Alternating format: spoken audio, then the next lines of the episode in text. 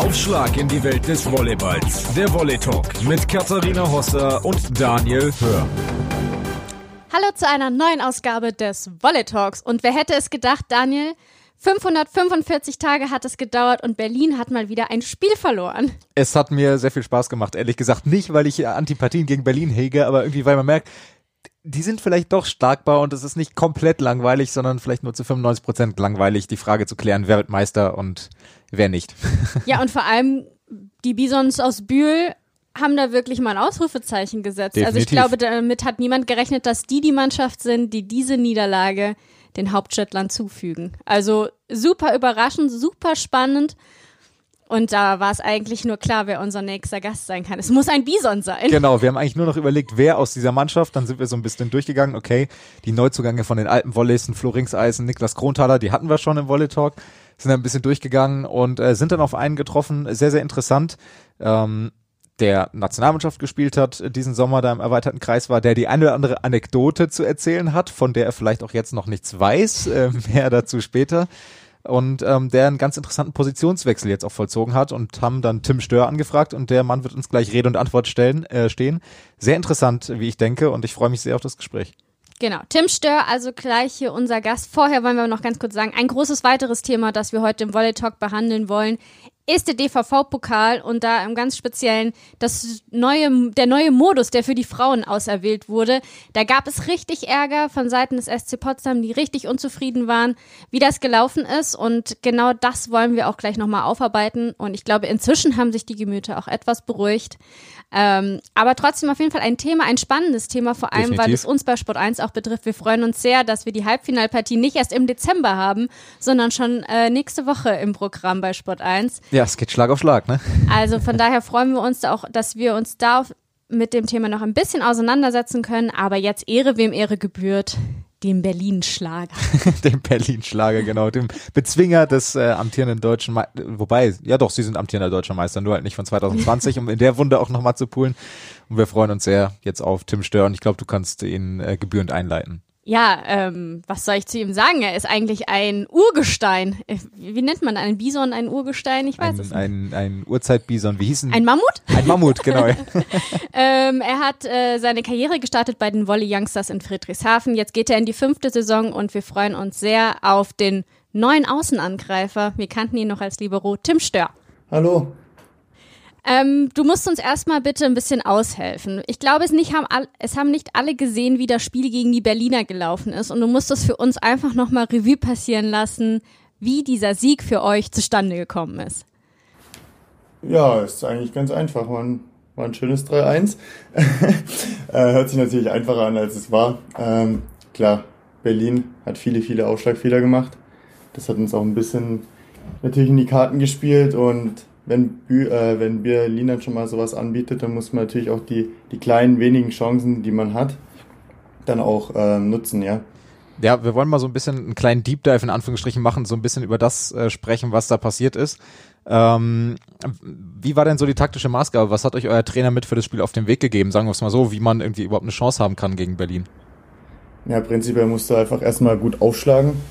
Ähm, wenn du nicht gut aufschlägst, dann, zie- äh, dann zieht Berlin natürlich das Spiel mit Puyol und Krankin auf und dann, dann hängst du nur hinterher und kannst nicht agieren, sondern musst reagieren.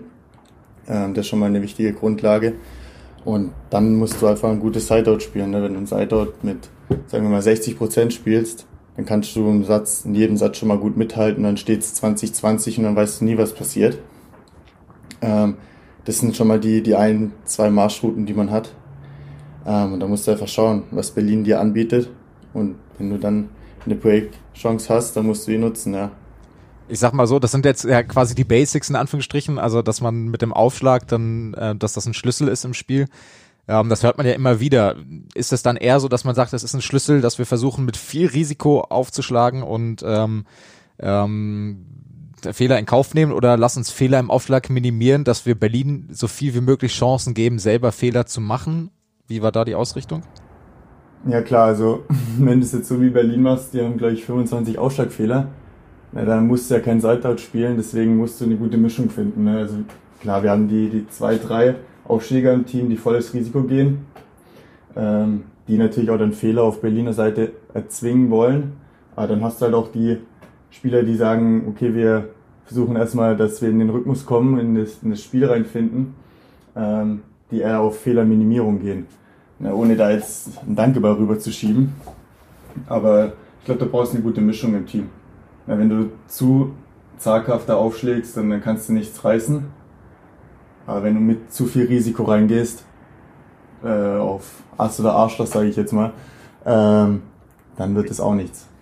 Ähm, die Mischung dann auch, was den Zielspieler angeht, also das ist ja auch immer so ein Thema, wo sich gestritten wird sozusagen.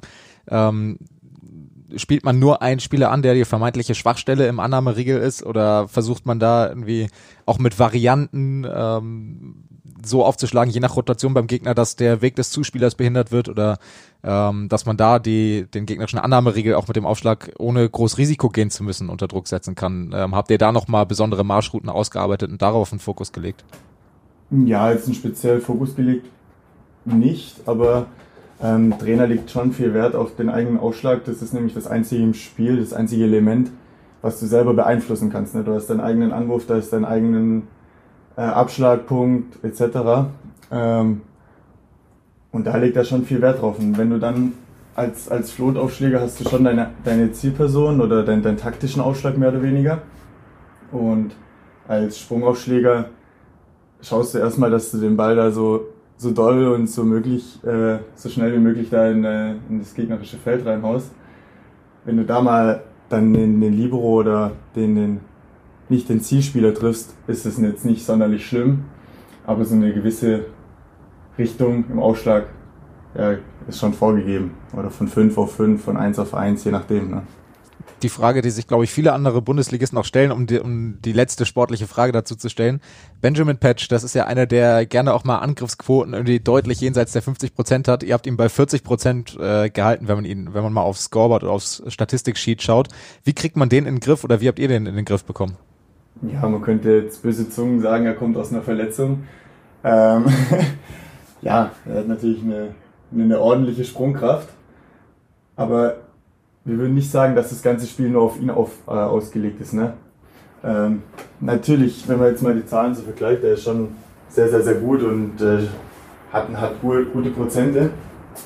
Aber was die Fehlerquote angeht, ist es natürlich, na, wenn, du, wenn du 10 Punkte machst, aber davon auch fünf im Blockhaus, hast du letztendlich dann bloß nur fünf Punkte. Ähm, und ja, du kannst gegen Krankin und gegen Puyol kannst du jetzt als, ich würde mal sagen, als Mittelblocker, ja, als Mittelblocker ist schwer. Aber wenn du jetzt da nur versuchst, irgendwie zu spekulieren, dann kommst du nicht, dann kommst du nicht hinterher, ne? Also dann, dann nehmen sie sich auseinander.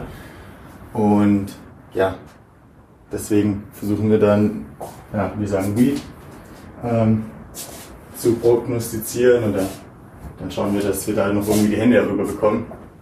Aber gegen Berlin ist natürlich immer ein bisschen schwieriger und vor allem, wenn ein Patch da ist, der, der auch gerne mal drüber schlägt, versuchst du irgendwie den Ball noch zu tuschen und dann wieder aufzubauen.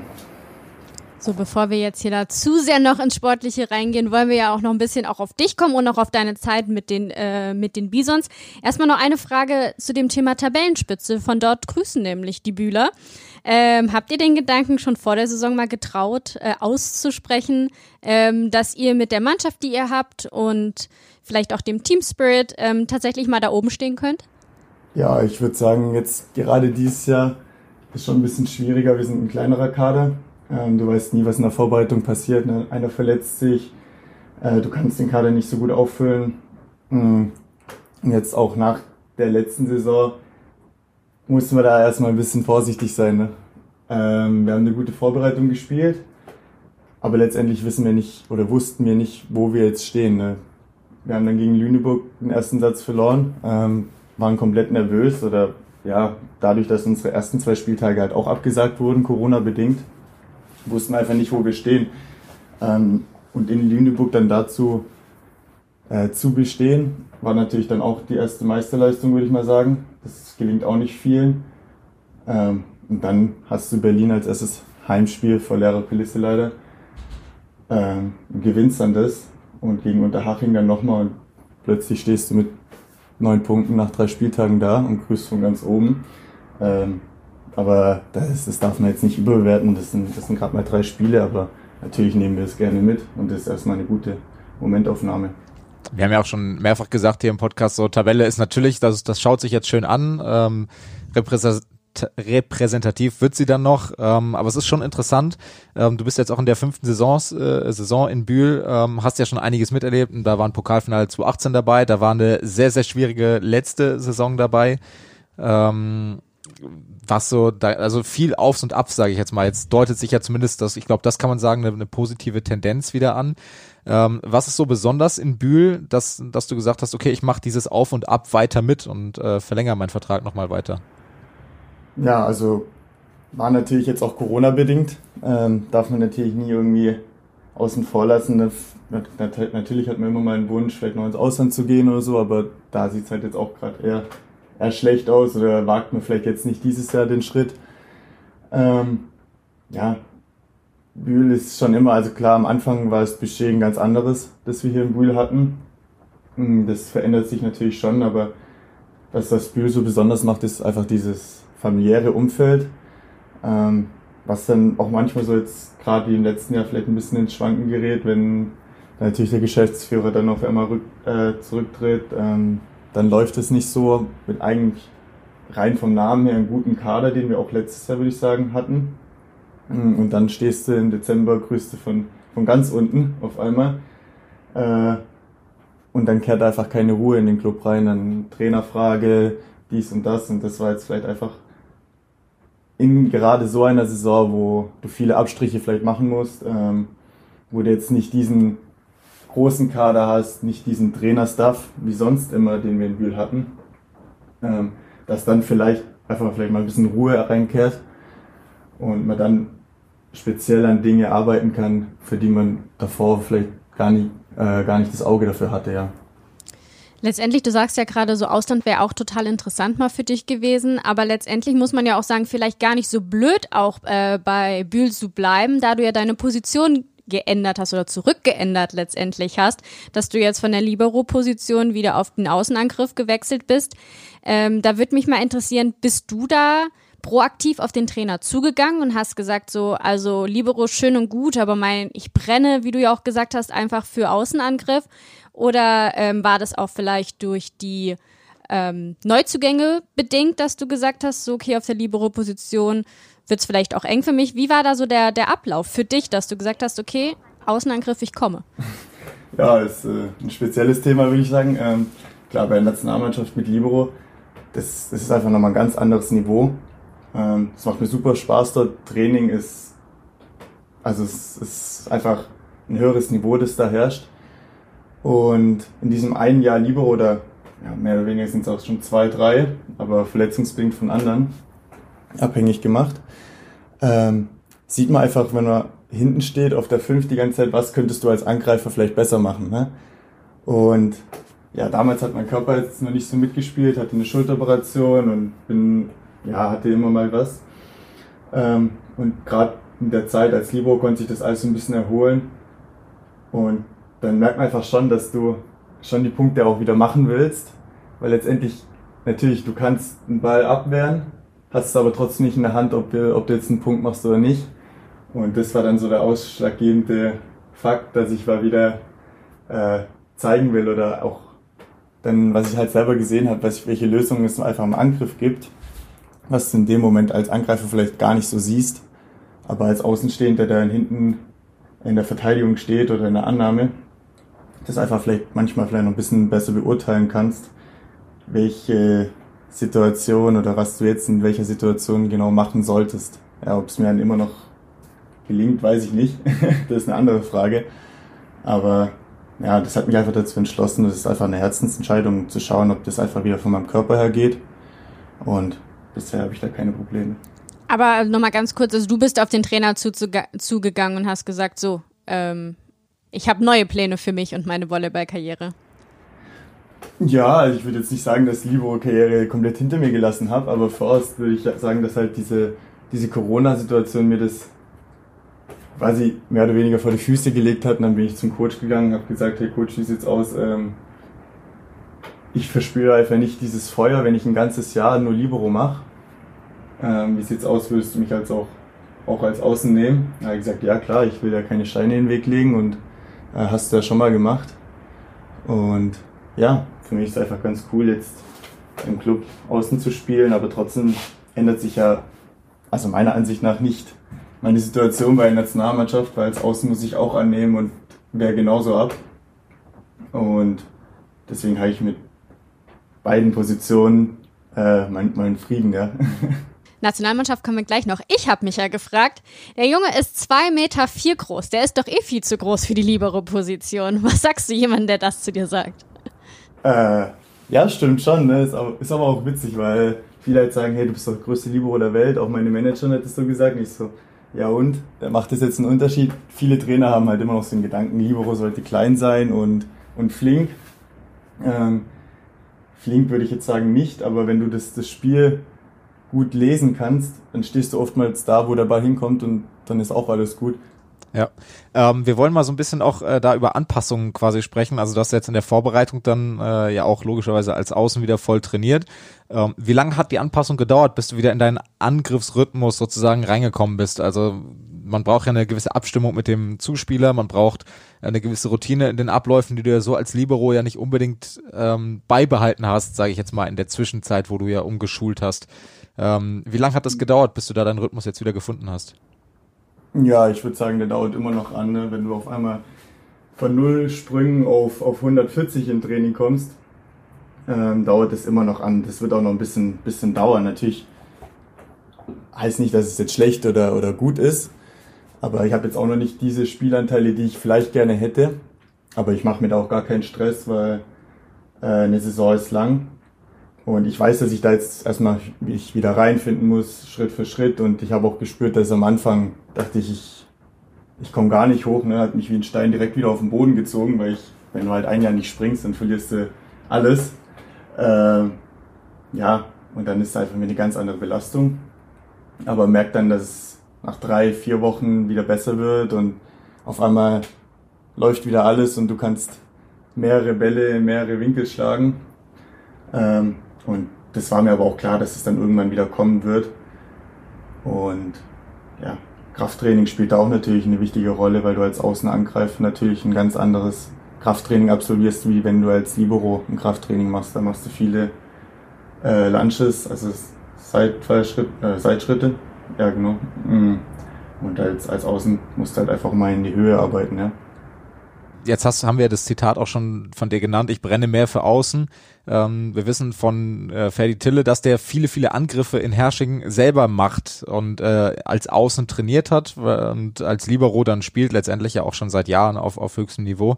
Ähm, hast du trotzdem irgendwie in irgendeiner Form Angriffe machen können in der Zeit äh, als Libero oder hast du dann auch mal als Außen mittrainiert oder hast du wirklich nur spezifisches Libero-Training dann gemacht? Ja, das habe ich auch schon gehört mit dem Ferdinand, dass der da immer mal wieder angreift. Ähm, Habe ich jetzt so nicht gemacht. Natürlich gab es mal ein, Training montags oder so, dass wir in der Spielform 3 gegen 3 Hinterfeld gespielt haben. Dann greifst du natürlich schon das klassische Montagstraining, wo wir mal ein bisschen was anderes machen oder zocken, wenn du mal vielleicht gewonnen hast, was jetzt letztes Jahr nicht ganz so oft vorkam. Ähm, ja, aber ich wollte mich da auch nur auf Libro konzentrieren, weil für mich halt das Ziel auch mit Nationalmannschaft ganz klar gesteckt war, ja, und einfach mal dieses Jahr komplett als Libero mitnehmen, ähm, war einfach jetzt auch wichtig für mich, auch als Entwicklung.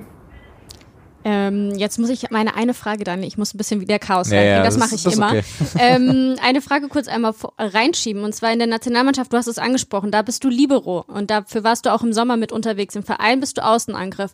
Bedeutet das jetzt, dass deine Zeit in der Nationalmannschaft vorbei ist oder ist jetzt Libero in der Nationalmannschaft immer noch äh, ein Ziel von dir? Ja, letztendlich muss es der Nationaltrainer entscheiden, aber ich glaube, ich habe ein ganz gutes Verhältnis mit ihm und es hat jetzt nicht so einen Anschein gemacht, als wäre er komplett unzufrieden gewesen, da auch als wir in Polen war, waren. Und wie ich, wie ich gesagt habe, es ändert ja nichts an meiner Annahme oder an meiner, an meiner Abwehr, was ich für Libero brauche. Ähm, und mehr oder weniger lerne ich ja jetzt noch mehr dazu. Ja. Ich habe, ja, also es für mich, für mich ändert es nichts. Aber letztendlich ist es nicht meine Entscheidung. Aber ähm, wenn der Bundestrainer mich wieder anruft und sagt, hey Tim, ich will dich auf einmal als, als Außen oder als, als äh, Libero oder was auch immer, dann bin ich da, wo der Trainer mich braucht, ja. Das heißt, im Notfall würdest du dann, äh, also Außen Libero, würdest du beides für die Nationalmannschaft auch spielen, aber du, du machst alles, wenn, wenn Andrea Gianni anruft sozusagen. Das heißt, da bist du jetzt nicht festgelegt, dass du auch bei der Nationalmannschaft sagst, ich möchte nur Nationalmannschaft spielen, wenn ich auch auf Außen dann auf meiner Position, die ich auch im Verein bekleide, eingesetzt werde. Nee, wie ich schon gesagt habe, das Niveau oder auch das Trainingsniveau ist einfach ein ganz anderes und das füllt mich auch als Libero aus. Ähm, und es macht mich stolz, einfach die, die, die Farben von der Nationalmannschaft zu tragen und ich bin einfach da, wo er mich braucht, ja. Ich habe jetzt auch in Bühl das, das erste Spiel gegen Lüneburg kam mich als Diagonale rein. Ähm, gegen Berlin kam ich als Mittelblocker rein, also da, wo sie mich brauchen, bin ich dann. Ja. Allzweckwaffe Tim Stör. Ähm, Tim, dann noch eine Frage kurz zu deiner Situation im Verein. Ähm, ist ja klar, letztendlich neue Position, äh, dass man da vielleicht nicht sofort wieder gesetzt ist. Hast du das in Kauf genommen, dass du dich jetzt erst wieder in die Starting Six reinfinden musst, um da auch um Spielzeit zu kämpfen? Oder hast du schon gehofft, dass ähm, es jetzt sozusagen, weil, ihr, weil du auch schon so lange im Verein bist, äh, vielleicht da mehr Spielanteile hast? Nee, also ich habe das Vertrauen schon vom Trainer. Ähm, es war mir aber auch klar, dass ich jetzt erstmal als Dritter außen hier reingehe. Aber wie gesagt, eine Saison ist lang und ich mache mir da gar keinen Stress. Ähm, hab halt gemerkt, wenn du Libero bist und dann bist du auch noch einziger Libero, dann gibt's vielleicht mal so ein kleines Motivationsloch unter der Woche im Training, wo du halt vielleicht nicht nach jedem Ball gehst. Ne? Und deswegen habe ich mich auch bewusst wieder dafür entschieden, diesen Konkurrenzkampf einfach wieder aufzunehmen. Ähm, weil das einfach, dafür brenne ich halt mehr, wie das Zitat war, ja. Und äh, du bist auch einer, der dafür sorgt, das haben wir uns äh, ja sagen lassen, beziehungsweise in unserer Recherche herausgefunden, der dann trotz Konkurrenzkampfs für gute Stimmung in der Mannschaft sorgen möchte und sorgen kann. Ähm, du bist Kabinen-DJ, ist das richtig? Das ist richtig, ja. Also wir hatten jetzt in den letzten Jahren viele Argentinier, ne, die wünschen dann immer was, was Spanisches. Ähm, aber auch viele Deutsche. Ich bin dafür alles offen. Letztendlich habe ich aber dann die Wahl, die Macht quasi zu entscheiden, was jetzt läuft. Was ist denn gelaufen nach dem Sieg gegen Berlin? Oh, ich glaube, da war, da waren, also wir dürfen ja eh plus zu sechs in der Kabine sein. Ähm, da waren alle verstreut, ne? Ein paar waren da, ein paar haben da noch äh, Abend gegessen, ein paar haben da noch Pizza gegessen, ein paar haben sich da noch unterhalten. Ähm, kann ich jetzt gar nicht sagen, genau. Es hieß mal, dass du somit der langsamste bist in der Kabine und in der Vorbereitung äh, auf das Spiel. Was machst du denn da so lange? Das kommt bestimmt von Stefan Thiel. Wirklich, ja. Er und ich, wir sind da immer so ein bisschen hinten dran. Äh, verbringen eigentlich relativ viel Zeit in der Kabine. Ähm, ja, hören einfach gerne Musik oder, oder gehen lange duschen, was auch immer. Ähm, sitzen auch nebeneinander und wenn dann E plus sechs rein dürfen, dann gibt's immer sechs schnelle und ja, jetzt dieses Jahr dann, dann ein langsam und Stefan und ich sind da ganz, ganz, ganz hinten dran. Hinter dem langsam schon. Also merkt schon, äh, Stefan Thiel vielleicht auch dein größter Buddy in dieser Mannschaft und ähm, ich habe da mal meine Verbindung spielen lassen, kenne ihn ja aus äh, Jugendzeiten und habe ihn mal gefragt, ey Stefan, kannst du mir mal eine Sprachnachricht drüber schicken? Ähm, kannst du vielleicht mal äh, was zum Tim erzählen, was für Anekdoten man vielleicht noch da anbringen kann hier im Podcast? Und der hat sich natürlich nicht nehmen lassen, ähm, sich bei uns zu melden und äh, dir auch eine Frage zu stellen und die hören wir uns jetzt mal an. Hallo liebes Volley Talk Team. Hi Tim. Ich hätte mal eine Frage an Tim und zwar, warum er im Training immer zwei Paar Socken übereinander anzieht, was das für einen Sinn hat. Und äh, wie sein erstes Training bei der Herren-Nationalmannschaft abgelaufen ist und wo es geendet hat. Ah, so eine ist er also. Ähm, ja, das mit den zwei Socken, das, ach, ich kann es gar nicht, also ich habe so einen kleinen, also Sockenfetisch, aber äh, für mich gibt es auch einen linken oder einen rechten Socken. Ähm, weil wenn da irgendwie was verrutscht im Schuh, da, da komme ich gar nicht drauf klar. Und manchmal habe ich, ich bin da schon so ein, so ein bisschen Kopftyp oder habe da meine Rituale und wenn es dann irgendwie äh, im Angriff nicht läuft, dann, dann ziehe ich mir auf einmal vielleicht zwei Paar Socken an. Ähm, habe jetzt aber auch gestern dann wieder das zweite Paar ausgezogen oder ja, also ich bin da schon manchmal ein bisschen kopfgesteuert. Ähm, wenn da irgendwas nicht läuft, dann muss ich irgendwas verändern. Und da, also da kommt es dann einfach zu den zwei Paar Socken. Das ist so ein Wohlfühlding manchmal, ne? Und ja, das erste Training bei der Nationalmannschaft, ja, was soll ich sagen, hat, äh, gute Andrea Gianni mal einen Ball äh, für die Defense auf den Boden gehauen, aufgesprungen, irgendwo hinge gehechtet. Ähm, ja, hab den dann gespielt. Äh, bin natürlich dann, dann weitergelaufen, hab den Ball hinterher geschaut und auf einmal steht da so, so ein Zuspiel-Basketballkorb. Ähm, ja, und danach war schwarz. Äh, hab mir dann schön, danach war schwarz, lag auf dem Boden, hab den Zuspielkorb noch auf mich drauffallen sehen, gerade noch über, äh, zur Seite gerollt und dann war auch nur noch überall Blut.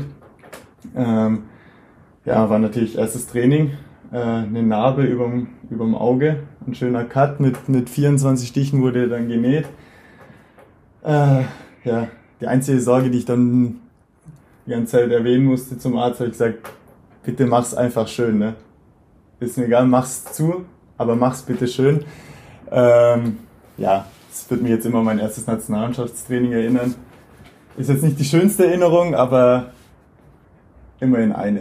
Narben erzählen ja auch Geschichten, sagt man. Ich muss trotzdem noch auf diese auf diese Sockengeschichte nochmal eingehen, ähm, weil ich tatsächlich ein sehr guter Kumpel von mir, der hat da auch so ein so ein äh, ich, ich nutze das Wort nochmal in dem Wissen, dass es nicht ganz äh, zutreffend ist, Fetisch. Und ähm, da gab es mal eine Situation, der hat dann auch seine linken und seinen rechten Socken und äh, für den war der Tag oder der Abend echt gelaufen, als er zwei rechte Socken anhatte, als er es gemerkt hat, da stand dann R und R drauf jeweils. Der war völlig fertig für die nächste bestimmt Stunde, anderthalb Stunden. Ähm, ist das bei dir dann auch wirklich so schlimm, dass das solche Auswirkungen hast, dass du feststellst, irgendwas passt mit den Socken nicht, das Spiel ist eigentlich gelaufen? Nee, ich habe das, wann habe ich das rausgefunden? Als ich, als ich in Friedrichshafen bei den Youngsters war, relativ früh, ähm, habe ich da auch noch keinen Unterschied gemacht. Ne? Aber irgendwann ich bin halt so einer, der die Socken ziemlich weit hochzieht. Und dadurch entsteht halt beim großen Zeh dann so, ja, ist so ein bisschen ausgeleiert dann, ne? Wenn ich jetzt am rechten Socken, den rechten großen Zeh, wenn ich den, wenn ich den Socken jetzt dann links anziehen würde, dann würde das ja beim, beim kleinen Zeh dann auf einmal so, also wird nicht fest sitzen. Und wenn das dann beim, beim, beim Spielen dann zwischen den kleinen und den anderen Zeh geht, da würde ich komplett die Krise bekommen. Ne? Wenn es da irgendwie immer dazwischen sitzt, da könnte ich mich gar nicht mehr aufs Spiel fokussieren und deswegen habe ich dann irgendwann beschlossen, ich mache jetzt den rechten und linken, dann habe ich dieses Problem nicht. Während Daniel die Sockengeschichte spannender findet, finde ich es viel spannender, dass du gegen einen Basketballkorb läufst in deinem allerersten DVV-Training mit der Nationalmannschaft. Ähm, wie oft wirst du damit noch aufgezogen oder dann auch in der Zeit mit der Nationalmannschaft? Ich meine, wenn man neu dabei ist, muss man sich, glaube ich, eh ein paar Sachen äh, anhören, aber diese Geschichte, die ähm, wird ja in jedem Rückblick auf äh, Teamfeiern jetzt äh, die Geschichte werden. Ja, also ist nochmal jetzt äh, kurz was anderes aufzugreifen, jetzt dieses Jahr auch erstes Training, glaube ich, oder zweites Training bei der Nationalmannschaft, mache ich einen Ausfallschritt und hole mir eine Arschzerrung an einer ganz ungewöhnlichen Stelle. Ne? Da wollten die Physios auch drei Wochen lang nicht hin. Äh, das nochmal kurz aufzugreifen. Ähm, aber ja, es war halt erstes Training, ne? ich spiele diesen Ball, dachte mir so, natürlich strengst du dich besonders an. Ähm, spiel den Ball schön, schaue ihm natürlich hinterher und denke mir, ja super gemacht Tim, ne? und dann war halt schwarz. Also wird mir heute noch ein bisschen aufgezogen und muss auch sagen, dass ich mehr Respekt jetzt vor den Ballkörben habe. Ne? Ich mache da öfters mal ein Polster dran oder wenn da die Zuspieler vorm Training 10, 15 Minuten zugespielt haben und dann lassen die bloß so drei, vier Meter vom Feld äh, stehen, gehe ich immer noch mal hin und schiebe die ganz an die Wand, die, die Pfosten. Ja, da bin ich schon ein bisschen vorsichtiger geworden. Auch da Grüße an Stefan Thiel, ja dein Buddy in, in Bühl, der ja auch als Zuspieler dort ist, dass er das bitte zu beachten hat bei den kommenden Trainingseinheiten, immer mindestens in der nächsten Saison. Ähm, aber jetzt weiß er ja Bescheid. Ich, ich weiß aus sicherer Quelle, der wird sich das bestimmt anhören. Ähm, um die Bisons herum, um nochmal äh, eine kleine Brücke zu schlagen zu einem anderen Thema, nämlich zum Thema, was irgendwie dieses Jahr auch über allem schwebt, ähm, leider Gottes, die Corona-Thematik um die Bisons herum mussten ja einige VBL-Clubs auch den Laden dicht machen, um es mal ganz salopp zu formulieren. Äh, Rottenburg ja auch als euer ähm, Lokalkonkurrent, wenn man so möchte, oder als euer äh, Derby-Gegner. Wie hast du das verfolgt und hattest du dann zwischenzeitlich auch Angst um deinen Job, äh, so im Sinne, ach, die Einschläge kommen so langsam näher? Ja, also erstmal ist schade natürlich mit Rottenburg, äh, auch Eltmann, die hatten da eigentlich Größeres vor, haben es ja leider übernommen. Ähm tut der Bundesliga natürlich nicht gut, der, die Corona-Saison. Ne? Also jeder Randsportart, ne? ist auch Basketball und sowas betroffen, wobei Volleyball da alles noch ein bisschen kleiner ist. Äh, ist nicht schön, aber letztendlich können wir nichts dagegen machen. Ne? Wir sind da nur die, die Marionetten, die dann halt einfach das machen, was uns, was, was uns vorgegeben wird. Ähm, Angst um meinen Job hatte ich jetzt nicht, ne? Wenn man sich überlegt, es gibt so viele Volleyballclubs auf der Welt äh, und das wird ja auch nicht lang anhalten, ne? Also wenn jetzt, hätten sie diese Saison auch abgesagt, irgendwann muss es ja wieder weitergehen. Natürlich bist du jetzt gerade in deiner Primetime als Volleyballspieler oder äh, willst da kein Jahr Pause machen. Ähm, aber es gibt einfach auch viel, viel Wichtigeres als, als diesen Sport. Natürlich ist es dein Beruf, aber Gesundheit ist einfach nur mal wichtiger. Und das sehe ich auch immer noch so. Ja, wenn das jetzt hier alles überhand nimmt, dann will ich nicht derjenige sein, der sagt, äh, hier andere verlieren ihren Job im Unternehmen, aber die Volleyballer dürfen spielen. Ähm, und was halt auch einem bewusst wird, dass unser Sport eigentlich, oder ja, also jeder Sport ist finanziell abhängig von den Sponsoren drumherum.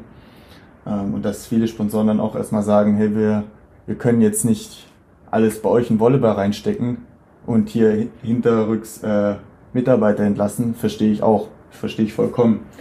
Aber letztendlich sind wir halt davon von abhängig, ja. Dass es irgendwie weitergeht. Ja.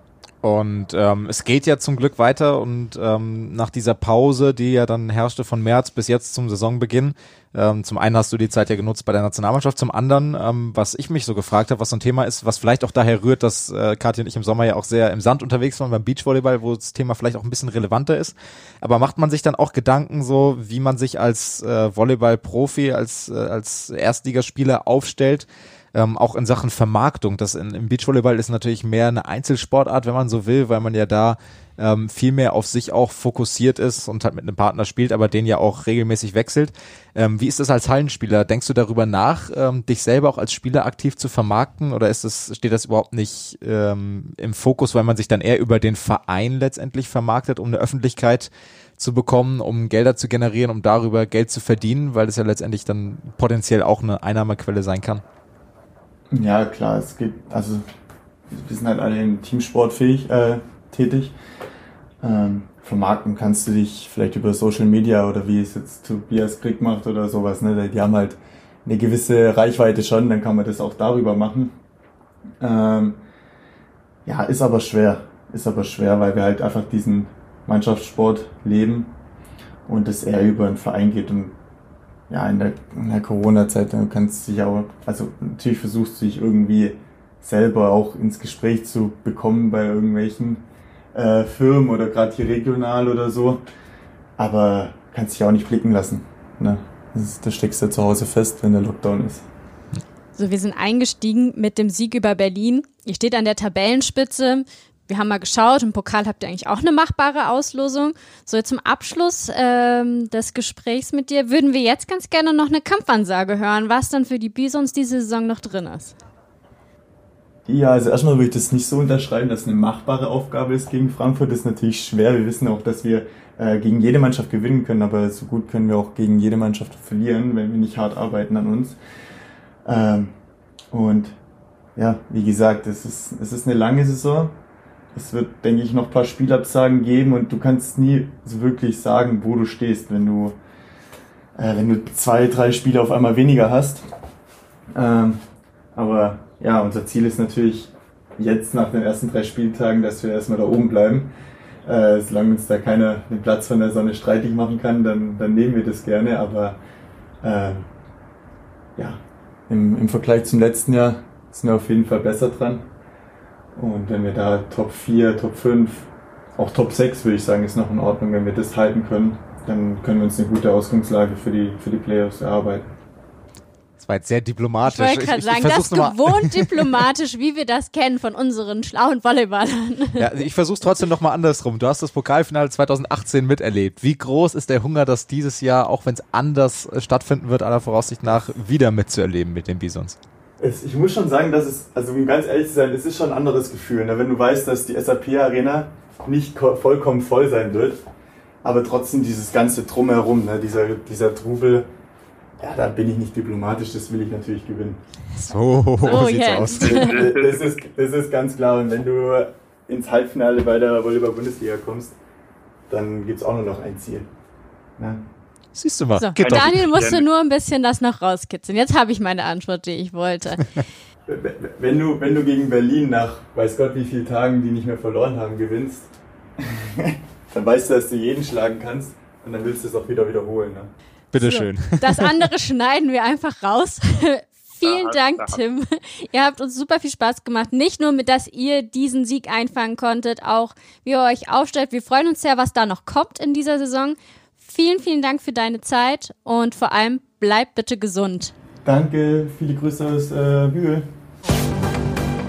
Tim hat es angesprochen, DVV-Pokalfinale. Das ist das, wo man hin möchte. Und ähm, da gab es eine Reform äh, diese Woche. Und darüber haben wir ja schon angekündigt, möchten wir auch sprechen. Bei den Frauenpokalwettbewerben werden die Viertelfinale und Halbfinale an, in Gruppen ausgespielt. Die Gruppen standen ja schon vorher letztendlich fest, beziehungsweise die Partien standen schon fest. Und es wird an zwei Standorten gespielt. Erster Reflex bei mir war, Mega coole Idee. Wie war es bei dir, Daniel? Ja, definitiv. Es macht total Sinn, diesen, diesen Wettbewerb zu komprimieren und zu sagen, so je schneller wir einen Finalteilnehmer haben, beziehungsweise zwei Finalteilnehmer haben, desto mehr Planungsfreiheit haben wir, das Pokalfinale im Zweifel auch zu verschieben und vor allem stattfinden zu lassen, weil das für die Außenwirkung des Sports und für die Vermarktung des Sports so eminent wichtig ist. Unabhängig davon, dass man wahrscheinlich keine 12.000 Zuschauer dieses Jahr in die SAP-Arena verfrachten wird, beziehungsweise diese Saison. Aber dieses Pokalfinale ist unheimlich wichtig für den Sport. Und dazu sagen, ey, solange wir können, solange wir dürfen, solange es keinen noch schärferen Lockdown gibt, solange es kein Sportverbot gibt, etc., etc., spielen wir die Halbfinals aus, damit wir beim Finale flexibel sind, das irgendwie stattfinden zu lassen. Ähm, total smart, total gute Idee, wie ich finde. Relativ schnell kam danach der Reflex, hui, was ist denn da in Potsdam los? Ja. Die fanden das Ganze nämlich nicht so cool. Ähm, ich habe es am Anfang gar nicht so ganz verstanden. Wir haben auch miteinander geschrieben. Ich habe gesagt so, warum denn? Also ist doch eigentlich total super die Idee, an den Standpunkt zu gehen. Dann haben wir mal ein bisschen tiefer recherchiert.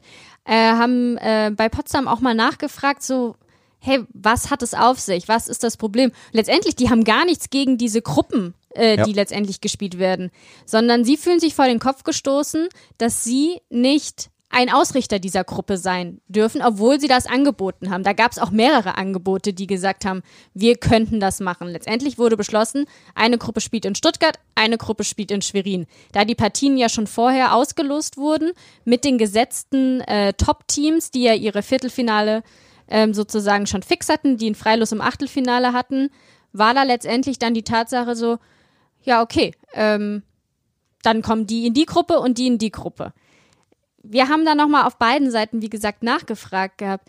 Ähm, wenn wir jetzt, wir kennen jetzt ja beide Seiten und wir wissen, die einen haben ein Problem damit, dass sie nicht die Gruppe austragen dürfen, muss man ja dann fragen, warum? Weil zwei Arbeitskreise sozusagen stattgefunden haben, in dem diese Pokalreform beschlossen wurde. Und der erste Termin, ähm, da wurde beschlossen, okay, lass uns diesen Wettbewerb komprimieren, lass uns diesen diesen Schritt gehen, zu sagen, okay, wir spielen diesen Pokal im Viertelfinale und Halbfinale in Gruppen an zwei Standorten aus, damit wir eben schnell unsere Finalisten haben. Da waren äh, zwei Bundesligisten nicht anwesend, wenn ich das richtig wiedergebe. Und äh, man hat sich da aber die anderen neun, die anwesend waren, einstimmig dafür entschieden und auch die anderen beiden, die nicht dabei waren, haben sich retrospektiv dann auch dem positiv zugewandt gezeigt. So, ähm, das heißt, da war ganz klar, okay, man möchte verkürzen. Dann in einem zweiten Meeting wurde entschieden von, äh, dann wurde das weiter noch ausgearbeitet und dann hat der Vorstand letztendlich entschieden, nachdem fünf Vereine vorgelegt hatten, beziehungsweise vier Vereine vorgelegt hatten, Dresden hat er zurückgezogen, also waren es noch Wiesbaden, Potsdam, Schwerin, Stuttgart. Wir könnten potenziell ein solches Turnier ausrichten, wurde entschieden, Schwerin und Stuttgart richten die aus. So, Daraufhin hat sich Potsdam übergangen gefühlt. Aus Wiesbaden gab es jetzt noch keine Beschwerde, allerdings glaube ich, sind auch raus. die sind erstens raus, zweitens hatten die ein Achtelfinale zu spielen und wer ein Achtelfinale spielt, der sollte vielleicht auch nicht unbedingt erstmal mit dem Halbfinale planen. So, und dann ist das bei Vereinen wie Schwerin, Stuttgart, Potsdam schon ein bisschen ähm, realistischer. So, das ist das eine. Das andere ist, ähm, dass zu Beginn äh, wurde nach einer Setzliste operiert. Ähm, das heißt, man hat ja die Zweitligisten und die Qualifikanten über den Regionalpokal hat man gekickt aus dem DVV-Pokal und hat gesagt, ähm, die vier Freilose, die es gibt, die gehen an den Pokalsieger Dresden plus an die drei Topvereine der abgebrochenen Saison, sprich Schwerin, Stuttgart, Potsdam. Und äh, nach dieser Setzliste hat man dann auch die Finalturniere vergeben, sprich an Schwerin und an Stuttgart. Dann gab es diese Unmutsäußerungen aus Potsdam und ähm, im VBL, bei der VBL, Klaus-Peter Jung, mit dem wir auch telefoniert haben, hat man mit etwas Unverständnis reagiert und hat gesagt, naja, die haben doch dem zugestimmt, ähm, dass das in komprimierter Form stattfindet. So, das ist erstmal die Position und um diesen Punkt dreht sich letztendlich. Aber letztendlich haben wir da nicht gerade schon den Fehler auch gefunden, der gemacht wurde. Mir war bis zu unserem Gespräch mit Klaus-Peter Jung nicht klar, dass es nach einer Setzliste vergeben wurde.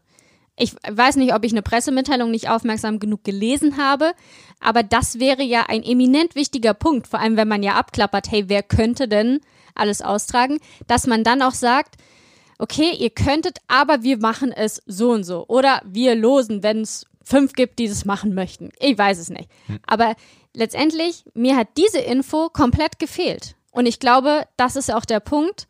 Ähm, apropos Info hat gefehlt, worüber Potsdam sich so geärgert hat, dass sie diese Tatsache, dass in Stuttgart und in Schwerin gespielt wird, aus der Presse erfahren und nicht vorher informiert werden, weil sie gefühlt waren für sie ja noch im Topf um diesen Ort irgendwie, der ein Austragungsort sein könnte. Ja, genau das ist, glaube ich, da sind wir uns auch sehr einig, äh, der Fehler letztendlich, dass in diesem Konzept damals, was von allen Bundesligisten verabschiedet wurde, dass da nicht schon drin steht, der Final- oder der Halbfinalspot, an dem gespielt wird, wird nach dem Muster vergeben. Da muss er dann nicht, noch nicht drinstehen, der wird in Schwerin oder in Potsdam oder in Stuttgart oder in weiß nicht sonst wo sein, sondern da muss nur drinstehen, der Ort wird nach dem und dem Muster vergeben. Da kann dann stehen Losverfahren, Setzliste oder sonst was. Weil dann gibt es keine Grundlage für eine Beschwerde und dann beschwert sich Potsdam auch nicht, weil vorher festgelegt ist. Ich glaube, sie sind auch einfach davon ausgegangen, dass wahrscheinlich gelost wird, weil es halt genau. nie auch einmal ausgesprochen wurde, wie das letztendlich passiert. Genau. Und der Ärger ist dann natürlich zum einen dadurch, man hätte ein Heimspiel gehabt, ähm, im, im Halbfinale nach ursprünglicher Losung. Das ist dann natürlich, das ist dann wieder ein hätte, wenn und aber. Und dann äh, sagt die VBL ja auch zu Recht, andere Vereine hätten auch Heimspiele gehabt und die müssen sie jetzt abgeben sozusagen. Aber das hat dann natürlich die gewisse Brisanz, dass man als Potsdam auch gesagt hätte, wir hätten auch ein solches Turnier ausrichten können. Und da muss meiner Meinung nach einfach, es muss vorher feststehen, nach welchem Prinzip ähm, diese Finalspots vergeben werden und dem müssen die Vereine zustimmen, diesem Prinzip. Und das ist nicht passiert. Und dann kann man es dem Verein ja auch nicht zum Vorwurf machen, zu sagen, ähm, ihr habt dem aber zugestimmt, diesem komprimierten Verfahren. Weil das ist natürlich ein eminent wichtiger Punkt und du kannst was zu den Kosten sagen, die damit einhergehen für Potsdam letztendlich. Ja, wir haben mal geschaut. Also letztendlich spielen sie samstags in Wiesbaden, die Potsdamerinnen. Normaler Zeitablauf wäre gewesen, man fährt dann nach Heim, man ist sonntags drei, vier Uhr in Potsdam. Ähm, ja, Sonntag ist eigentlich so gut wie gelaufen, weil da musst du irgendwie erst wieder mal in den Rhythmus reinkommen. Dann hättest du montags ähm, Regeneration Training gehabt. Wenn du in eigener Halle spielst, alles ja easy, kein Problem.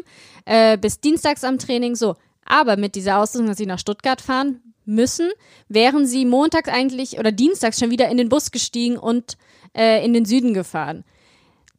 Wenn man diese Variante macht, schlecht für die Spieler, muss ja. man ganz klar sagen. Also haben sie sich jetzt gesagt, okay, wenn wir eh schon in Wiesbaden sind, bleiben wir eine Nacht länger und fahren dann direkt äh, nach Stuttgart. Da haben sie montags eine Trainingszeit zugeordnet bekommen. 8 Uhr morgens. Lassen wir mal so stehen. 8 Uhr morgens bis 10, genau. Ähm, und sind dann am Dienstag auch schon da und Mittwoch wird das Viertelfinale gespielt. Da redet ja noch keiner davon, dass sie definitiv in einem Halbfinale stehen. Also so ähm, sind sie natürlich da auch schon gestrickt. Ja, äh, das muss man, das muss man auch natürlich auch sagen. Es ist hypothetisch alles erstmal diese Überlegung. Ja. Genau. Also letztendlich, äh, sie sind da auch keinesfalls, dass sie sagen, definitiv stehen wir, ähm, schlagen wir Fitzbing und stehen im Halbfinale und haben dann den Nachteil gegen Stuttgart. All das ist ja noch nicht eingetroffen. Das, so wollen sie auch gar nicht so arrogant auch gar nicht rüberkommen, glaube ich. Aber letztendlich haben sie natürlich, lass das mal so, ja, hoch, hoch vierstellig sein, was sie da an Kosten letztendlich äh, noch zusätzlich haben werden. Das heißt ja nicht, dass andere diese Kosten nicht haben werden. Ja. Das, das, ich glaube, um diesen Punkt geht's ja auch gar nicht. Nur sie müssen ja diese Kosten machen, damit sie glauben, dass sie wirklich auch konkurrenzfähig sind in ihren Spielen. Natürlich könnten sie wieder heimfahren und wieder runterfahren.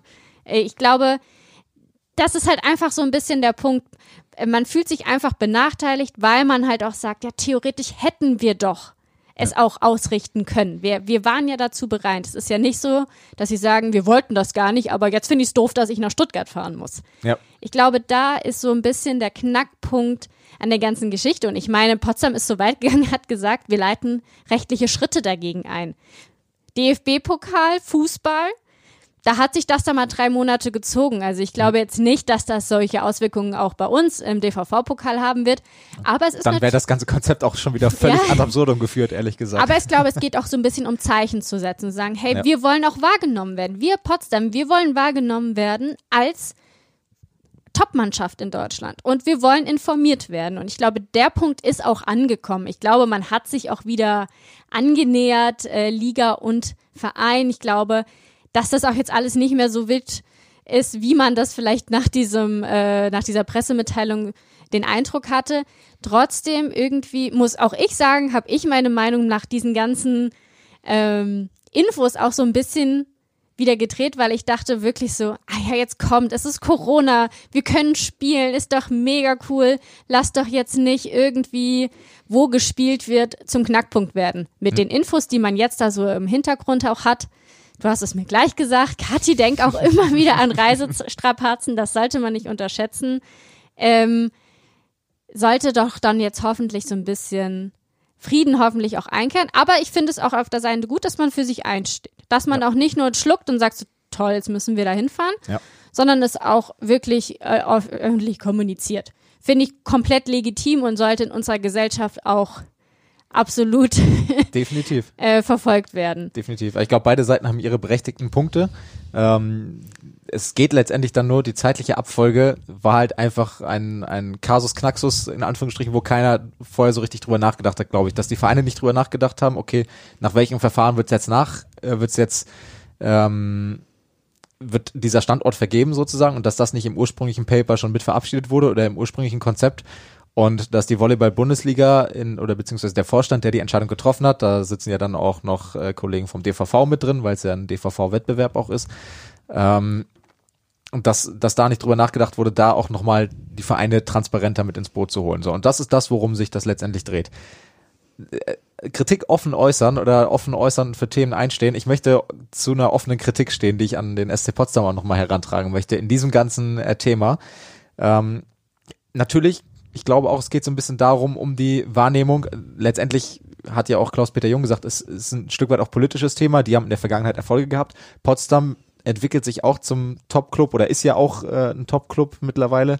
Ähm, dass man sagt, okay, wir möchten auch als Top-Club wahrgenommen werden, dann mache ich aber nicht diesen Post auf Facebook bei einem Thema, was mir wirklich wichtig ist, hau kein Statement raus und antworte dann jedem Kommentar darunter mit der gleichen Copy-Paste-Nachricht. Ich Kannst glaub, dich gerne wahrscheinlich achtmal, bewerben. ähm, dann, dann muss ich meine Kommunikation da bei so einem, was ja dann auch ein juristisches Thema letztendlich ist, muss ich dann aber auch wirklich seriös halten und nicht auf verschiedene und teilweise dezidierte Antworten von Fans ähm, mit einer Copy-Paste-Nachricht antworten. Und das Mehr ist dann nicht eingehen. professionell, da gehst du mehr drauf ein und dann ähm, bearbeitest du das, du das Thema auch öffentlichkeitswirksam, sehr viel seriöser. Und das ist mir in der Situation vom SC Potsdam auch ein bisschen abgegangen. Das finde ich darf und muss man an der Stelle dann auch äußern. Eine Sache, die ich gerade nachgeguckt habe, weil es mich wirklich noch interessiert hat, ähm, war ein Punkt, äh, den wir im Gespräch ähm, auch schon gesagt haben, schwere Woche für äh, Potsdam. Sie sind tatsächlich die einzigen, wenn ich das jetzt richtig äh, überprüft habe, die ein Auswärtsspiel haben. Also Stuttgart spielt zu Hause an dem Wochenende vor diesem äh, Turnier, Schwerin spielt zu Hause, Aachen spielt zu Hause, Dresden hat Spiel frei und was haben wir denn noch? Äh, Suhl spielt zu Hause.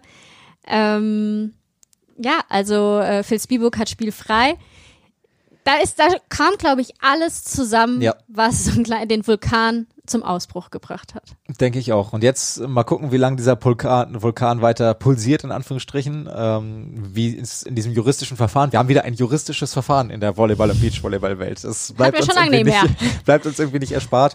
Ähm, aber ja, mal gucken, wie das weitergeht. Ich glaube, intern, äh, was die interne Kommunikation angeht, sind die Wogen wieder etwas geglättet und man. Und ich glaube, sie haben alle daraus gelernt. Alle haben ihre Definitiv, Fehler eingesehen. Wer sagen. hat welchen daraus, Fehler ja. gemacht? Äh, wer hat wie reagiert, überreagiert oder wie auch immer. Mhm. Ich glaube, dass das wirklich der Punkt ist angekommen. Und sollten die Herren vielleicht auch noch auf die Idee kommen, sowas machen zu wollen, würde Das man Feld vielleicht ist bereitet. Das, äh, würde man jetzt äh, nicht mehr die gleichen Probleme bekommen, Ja. die man jetzt hatte. Ich, es ist eine super schwierige Situation, aber wie wir schon gesagt haben, wir dürfen spielen. Wir werden schauen, dass wir schnellstmöglich äh, Pokalfinalisten feststehen haben. Und das Beste ist noch, die Halbfinals kann man live auf Sport 1 gucken. So sieht's aus. Und das Ganze dann nämlich 16.30 bis Open End, sage ich jetzt mal. Geplant haben wir bis 20 Uhr.